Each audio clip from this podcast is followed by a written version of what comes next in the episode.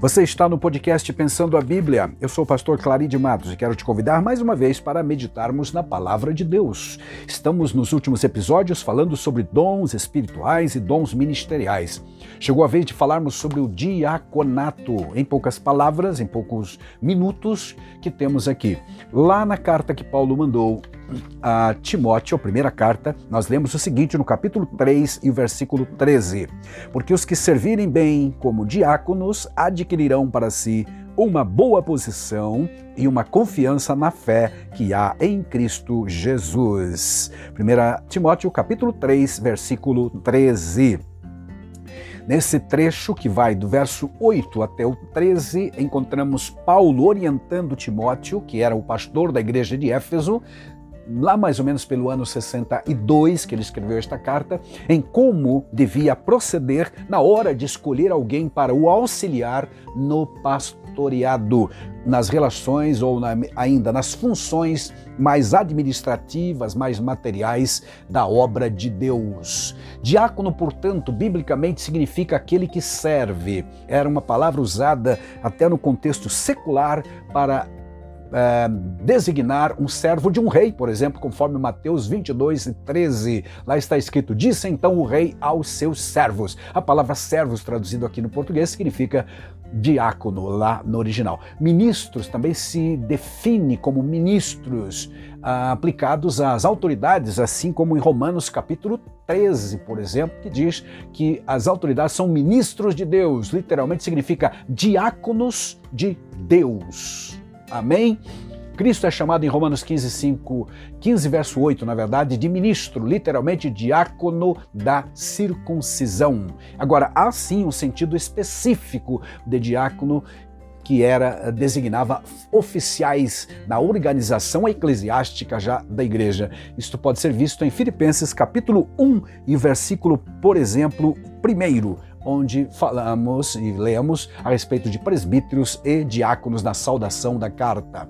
São mencionados juntos ali. A outra referência está no texto base desta lição, que deste estudo que temos, que é 1 Timóteo capítulo 3, 8 a 13, onde uh, realmente temos as, as funções, ou melhor, as qualificações prévias exigidas daquele que queria ou desejava ser diáconos. E para termos um exemplo máximo de serviço, de, serviço, de, de, de, de servidão, ao próximo, uh, vamos olhar para Jesus, naturalmente, que é o nosso exemplo. Diácono por excelência. Não há como contestar, eh, sem dúvida alguma, não há nenhuma contestação que Jesus é o modelo também na questão do diaconato. Enfatizamos que, derivado da compreensão do, do termo diácono como alguém que executa um serviço voluntário a outros, não podemos esquecer do mestre divino que, como maior exemplo nosso, destacou e ele mesmo disse em Marcos capítulo 10, versículo 45, o seguinte: Porque o Filho do Homem também não veio para ser servido, mas para servir e resgatar muitos. Há algumas outras passagens no Novo Testamento que deixam muitíssimo claro que o propósito de Cristo vir ao mundo em sua primeira vinda foi realmente servir ao ser humano de forma humilde e plena. Ele mesmo disse: Saí do Pai, vim ao mundo e outra vez deixo o mundo. E Paulo, escrevendo a aos Filipenses do capítulo 2 e versículos 6 a 8 disse que sendo em forma de Deus, ele estava falando de Cristo, não teve por usurpação ser igual a Deus, mas esvaziou-se a si mesmo, tomando a forma de servo, fazendo-se semelhante aos homens, e achado na forma humana, humilhou-se a si mesmo, sendo obediente até a morte e morte de cruz. Pois é, segundo a informação teológica encontrada na Bíblia-chave, palavra-chave, a expressão tomou a forma de servo significa apareceu em uma condição humilde e desprezível. Assim foi a condição do nosso Salvador.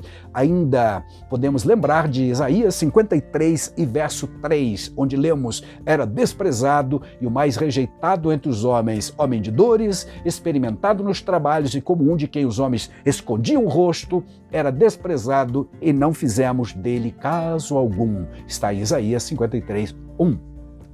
Os diáconos e, por extensão, todos os crentes têm motivo de sobra para ser prestativos e cumprir com amor e devoção a sua missão, tendo como exemplo maior o nosso Mestre Divino. Amém. Glória a Deus por isso. Então vemos aprovando, Jesus aprovando, ou melhor ainda, não aprovando, reprovando discípulos que chegaram a ele pedindo uma posição de destaque no seu futuro governo. Eram os filhos de Zebedeu que chegaram a ele pedindo uh, que um pudesse assentar-se à direita e outro à esquerda, uma espécie de cargo de, de primeiro escalão. Aí, neste contexto, que Jesus diz: Gente, o meu reino não é deste mundo, conforme João 18 e 36. Se fosse deste mundo, as coisas seriam diferentes. O meu reino não é daqui, é do céu, é diferente. Entre vós é vai ser é, diferente do que é do mundo. No mundo acontecem essas coisas, mas comigo, na igreja, aquele entre vós que quiser ser o maior será o menor. Se você quer ser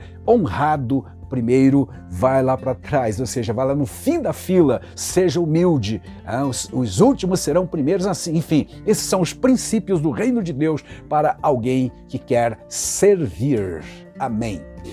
A Bíblia também apresenta, meus amados, a razão da existência do diaconato. Encontramos esta razão de ser em Atos capítulo 6, é verdade. Lá nós temos uma benção, que foi a benção do crescimento rápido e grande da igreja, mas com esse crescimento houve um problema. Qual foi o problema? as pessoas, muitas viúvas, estavam deixando de ser assistidas por um esquecimento involuntário, elas então estavam sendo deixadas de lado. Aí o problema. E houve também uma reivindicação por parte dos gregos que vieram reclamar com os apóstolos esta realidade. Para a solução do problema, Deus orientou aqueles servos do Senhor a escolher sete homens de boa reputação que fossem cheios do Espírito Santo e de sabedoria para cuidar desse negócio, como chamou Paulo. Glória a Deus por isso, então, foi dividida a tarefa. Paulo Pedro, aliás, disse: não convém que larguemos a palavra de Deus ou deixemos de lado a assistência espiritual à comunidade para servirmos as mesas no sentido material. Então, designaram aqueles sete homens com essas com esses requisitos básicos de boa reputação, que é o bom testemunho, cheio do Espírito Santo e também de sabedoria. As qualificações então começam por aqui, mas se ampliam na carta de Paulo a primeira carta que ele escreveu a Timóteo, falando, por exemplo, de honestidade, sejam honestos. Algumas versões traduzem por respeitáveis. Esta, esta hum, virtude faz eco, então, a Atos capítulo 6 e verso 3. Significa alguém sério. Outra que o diácono, a pessoa, o oficial que vai trabalhar na diaconia, não tenha língua dobre. Isso significa que seja de uma só palavra. Assim como Jesus disse, a vossa palavra seja sim, sim e não, não. O que passar disso é de procedência maligna. Também não dado ao vinho, tal como já foi dito para os presbíteros, ou seja, abstinência total, ainda que sejam primeiramente provados. Esta orientação do apóstolo se prende ao fato de que alguém, para ser aprovado, precisava ser provado, testado em sua vivência diária na comunidade. Aqui está a responsabilidade de quem indica um dia alguém ao diaconato, visto que ele não vai fazer um trabalho qualquer, mas sim um importante negócio, como lemos lá em Atos capítulo 6, verso 3, que seja marido de uma mulher para também combater aquela poligamia tão presente naquele mundo pagão de então e também enfatizar a fidelidade conjugal integral. Aleluia. Que governe bem os seus filhos e sua própria casa, da mesma forma que aos, aos, presbíteros foi exigido aos diáconos serem bons administradores do lar. Isso no pleno e no amplo sentido da palavra, administrar as finanças, o bem-estar emocional do lar, da família, da esposa, etc. Então, que governe bem os seus filhos, tenha os filhos sob sujeição e bem orientados. Glória a Deus. Agora, se você me perguntar, todos os crentes podem ser ou são diáconos? Respondendo de forma direta e simples, sim. Desde que os, eh, entendamos que a palavra diácono, no sentido lato da palavra, no sentido amplo, geral, realmente significa simplesmente aquele que serve. Então, todos os salvos em Cristo servem primeiramente a Deus e depois aos seus semelhantes. Amém.